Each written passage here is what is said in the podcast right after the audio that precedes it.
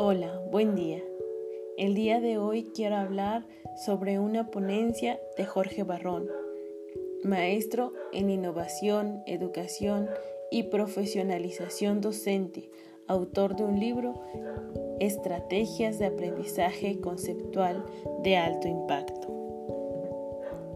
Menciona el ponente que a raíz de la pedagogía y la psicología nació la neurodidáctica entender la parte emocional y en automático se dará el aprendizaje. Una frase que llamó realmente mi atención. ¿Cómo funciona el cerebro? Cada cerebro es único.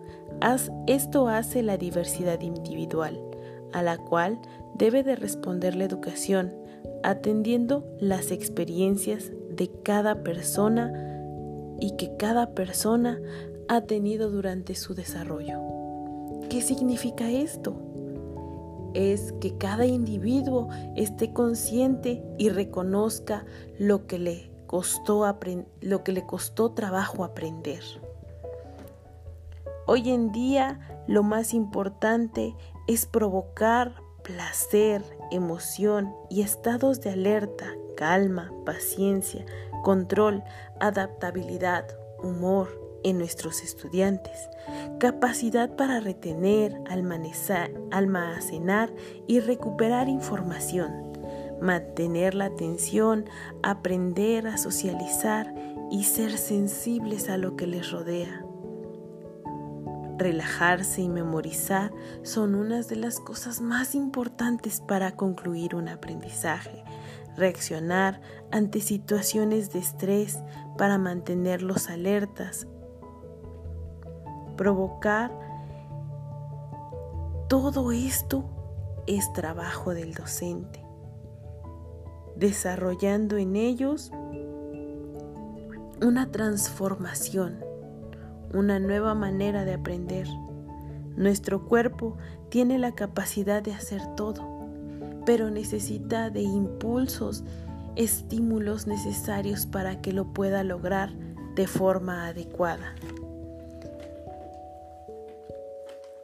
Esto, para el docente, es un reto, ya que tiene que buscar las estrategias adecuadas para desarrollarlo, a través del canto, el juego, la experimentación, investigación, pues el cerebro es capaz de hacerlo, pero depende mucho de lo que se le ofrezca para poder hacerlo, del medio, el puente, para que pueda llegar al éxito.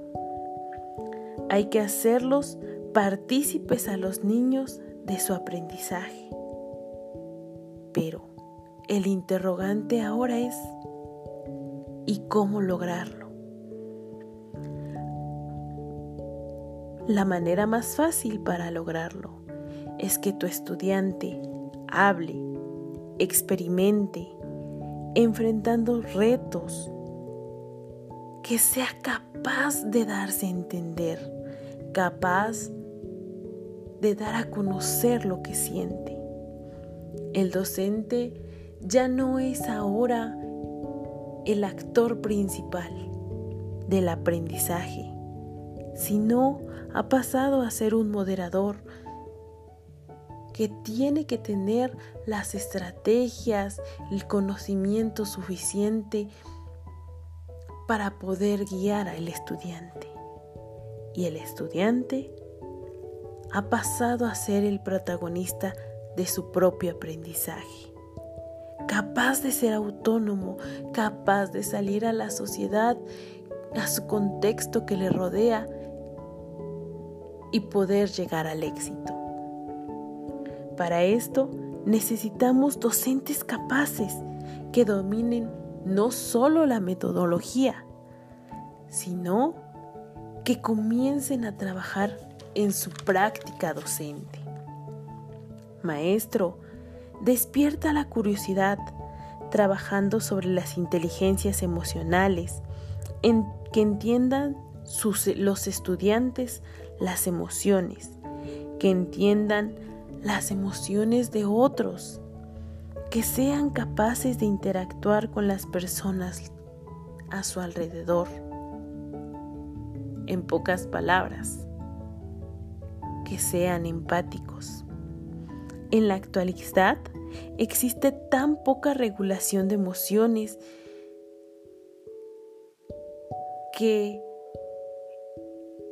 eso ha provocado un caos. Adultos muy poco capaces de autorregularse, muy poco capaces de limitarse y comprender esas emociones que le dan rienda suelta cuando algo les pasa, cuando una situación sobrepasa sus límites. Y eso ha venido a cometer un caos en nuestra sociedad. Pero es este el momento en donde se le tiene que enseñar, se le tiene que dotar al estudiante de herramientas necesarias para regular, para aprender a comprender, para que pueda trabajar con sus emociones, para que las pueda moldear y las pueda utilizar de manera adecuada. El trabajo del docente es crear espacios para la reflexión, una reflexión que quede marcada en el conocimiento del pequeño. Que el pequeño piense, analice, sintetice, pero que lo haga de una forma innovadora. ¿Cómo lograrlo? Estimulando la imaginación. Cuando tú docente ofrezcas una actividad, incluye lógica, números, palabras, colores, sonidos, movimientos. Que el alumno sea capaz de involucrarse activamente en ello. Propon diferentes escenarios,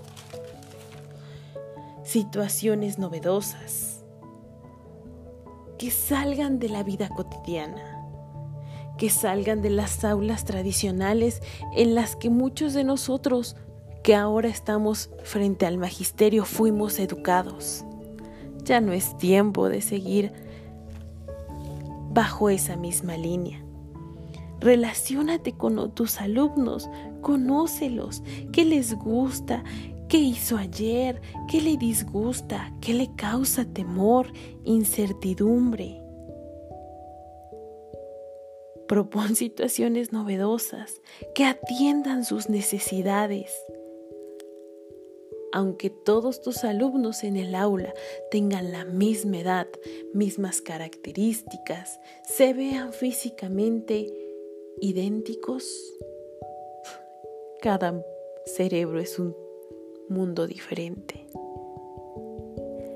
A cada persona le cuesta algo diferente. Lo que para mí es fácil, para Juanito es difícil. Lo que a mí me cuesta dominar, José lo domina a la perfección y se le facilita. Lo que tiene miedo, esperanza, para Raúl es una simple situación que puede enfrentar sin ningún problema. Creamos, creemos estrategias, ejercicios encaminados a atender las necesidades de cada uno de nuestros alumnos, que tus niños exploren y conozcan herramientas necesarias que les ayuden a lograr un éxito rotundo ante esa sociedad que está a punto de devorarlos. Que sean capaces de reaccionar ante el contexto que les rodea. Otro de los textos que me que llamó mucho mi atención, emocioname y luego aprendo. Y efectivamente, cuánto, cuánto niño aborrece la escuela porque la rutina que él tiene es llegar al salón de clases, abrir la libreta, abrir el libro en una página, copiar el texto, leer el texto, mostrárselo a la maestra, regresar a su, a su, lugar, sentarse y ahora abrir otro libro y lo mismo. ¿Cuántos de, de los alumnos, de los adultos, perdón, frustrados que han aborrecido la escuela porque no le ha ofrecido otra cosa más que rutina, más que lugares serios, oscuros, que solamente es llegar al salón de clases y sentarse. ¿Por qué no cambiarlo ahora? Porque ¿por qué no mostrarles que el aprendizaje no es aburrido, que va más allá? Práctica educativa auténtica es lo que tenemos que realizar como docentes. Auténtica, que sea diferente. Y no diferente porque mi compañero maestro representa un reto para mí. No, diferente porque mis alumnos los necesitan. Diferente porque al crear lazos de comunicación con mi alumno he visto sus necesidades y tengo el compromiso de que Él logre rebasar sus límites. Prácticas y estrategias didácticas trascendientes, impactantes, que rebasen la comunidad, que realmente estén causando una relación entre lo que aprenden y lo que estén viviendo en casa, lo que esté viviendo el vecino, lo que esté viviendo mi comunidad.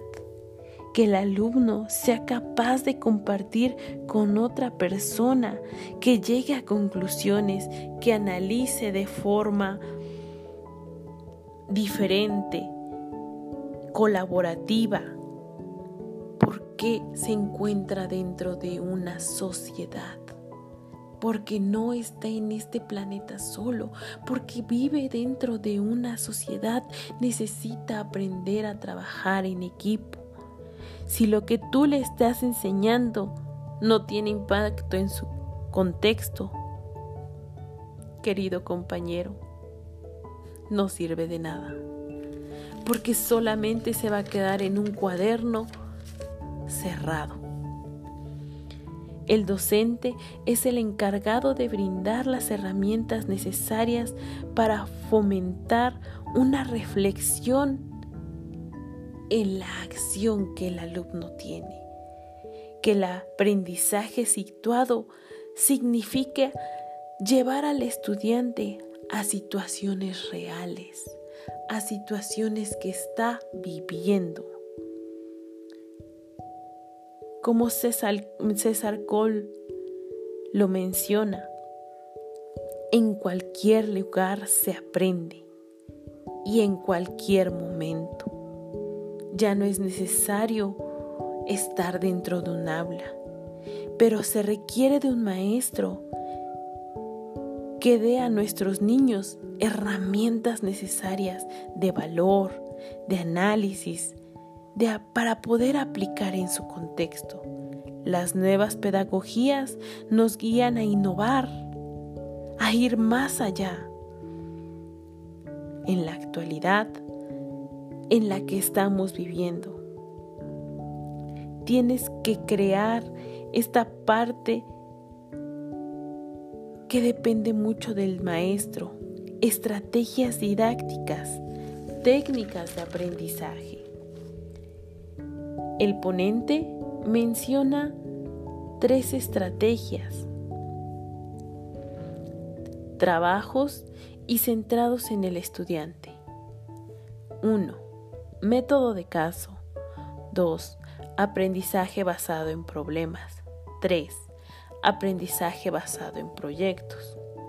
También nos menciona que debemos de tener las siguientes características e identificarlas para que nuestra estrategia didáctica sea exitosa. Nos menciona nueve puntos importantes que me gustaría describir. Volver a mencionar lo que el ponente mencionó con, anterioridad.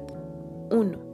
Uso de las TICs, la tecnología, información y comunicación, ahora conocidas como aprendizaje y comunicación. ¿A qué se refiere este punto? A las aulas virtuales, a las plataformas digitales que se están ocupando en la actualidad. 2. Comunicación verbal y escrita. El ponente menciona que para él es importante que el estudiante primero escriba y arrastre el lápiz para posteriormente entonces hacer uso de las herramientas digitales para darle un extra, un plus a lo que pensó. Y, y concuerdo con este ponente, porque efectivamente primero tenemos que arrastrar el lápiz para poder después darle ese plus y llegar al éxito. 3. Entienda las necesidades y la diversidad de expresión. No todos, no todos nos gusta expresarnos de la misma manera. Algunos cantando, otros exclamando, otros de manera escrita. 4. Causar en el alumno una reflexión sobre sus procesos de aprendizaje. Que el alumno se conozca, que el alumno sepa cómo aprende, cómo logra los objetivos, que el alumno sea autónomo en su aprendizaje. Necesitamos que ellos se conozcan para poder así eliminar las barreras que de manera constante tiene. 6. Métodos perdón, 5. Métodos de aprendizaje activo. Que ellos busquen, reflexionen, organicen, jerarquicen, que ellos sean partícipes de su conocimiento. 6. Establecer pautas de comportamiento. Aunque la mayoría ha tenido o tiene clases en línea, es necesario tener estas pautas de comportamiento, respeto, la cámara encendida, pedir la palabra, respetar turnos. 7. Establece estilos de aprendizaje, interés y, y expectativas. César Cole menciona que es fundamental en la personalización del aprendizaje de manera personalizada.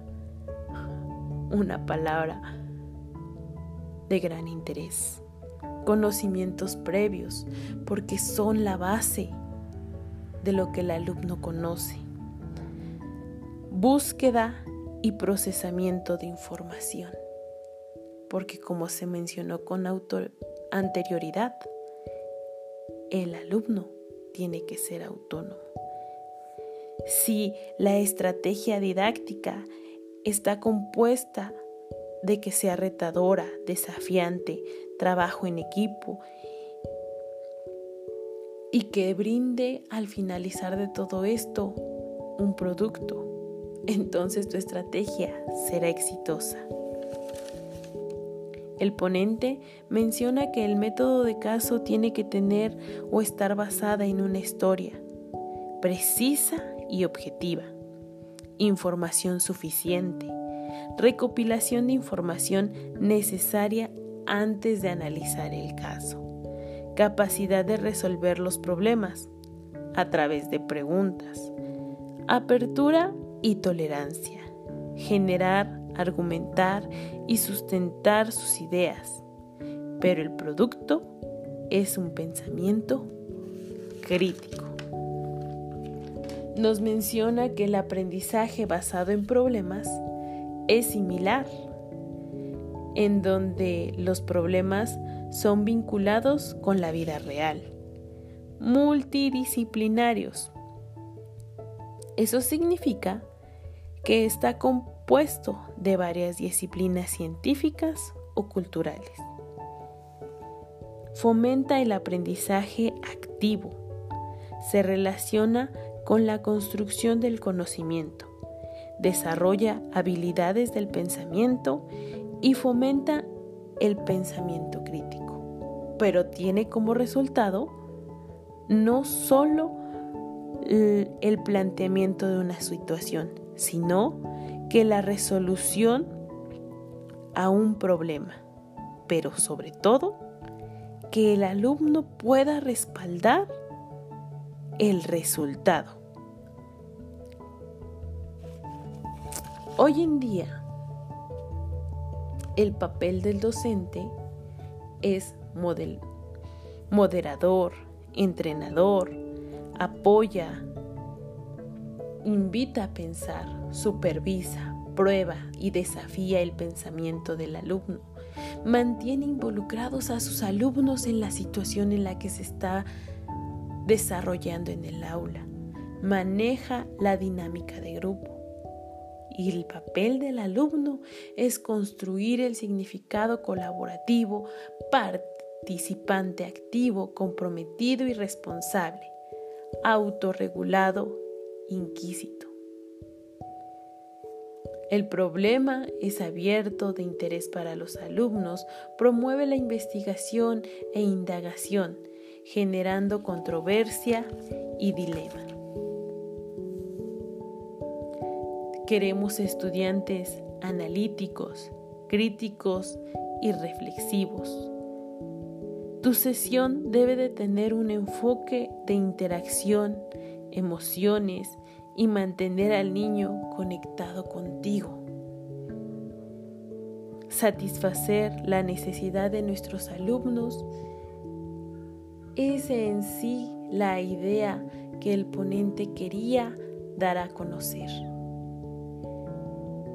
Quería o quiere que comprendamos que las estrategias van más allá de papel y lápiz que las estrategias son de utilidad para nuestros alumnos, pero que sobre todas las cosas, que las estrategias van de la mano con la humanidad,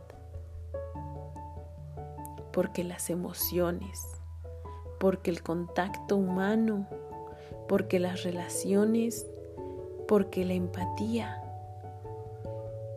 son el puente para que estas estrategias dejen un aprendizaje significativo y útil para la vida de nuestros alumnos. Y que estas estrategias dejen como huellas aprendizajes que puedan ser utilizados en su vida cotidiana. Espero este pequeño podcast te funcione y sea de utilidad en tu práctica docente. Ánimo compañero. Vamos aprendiendo poco a poco, pero seguros de que mejoraremos. Hasta, la, hasta luego.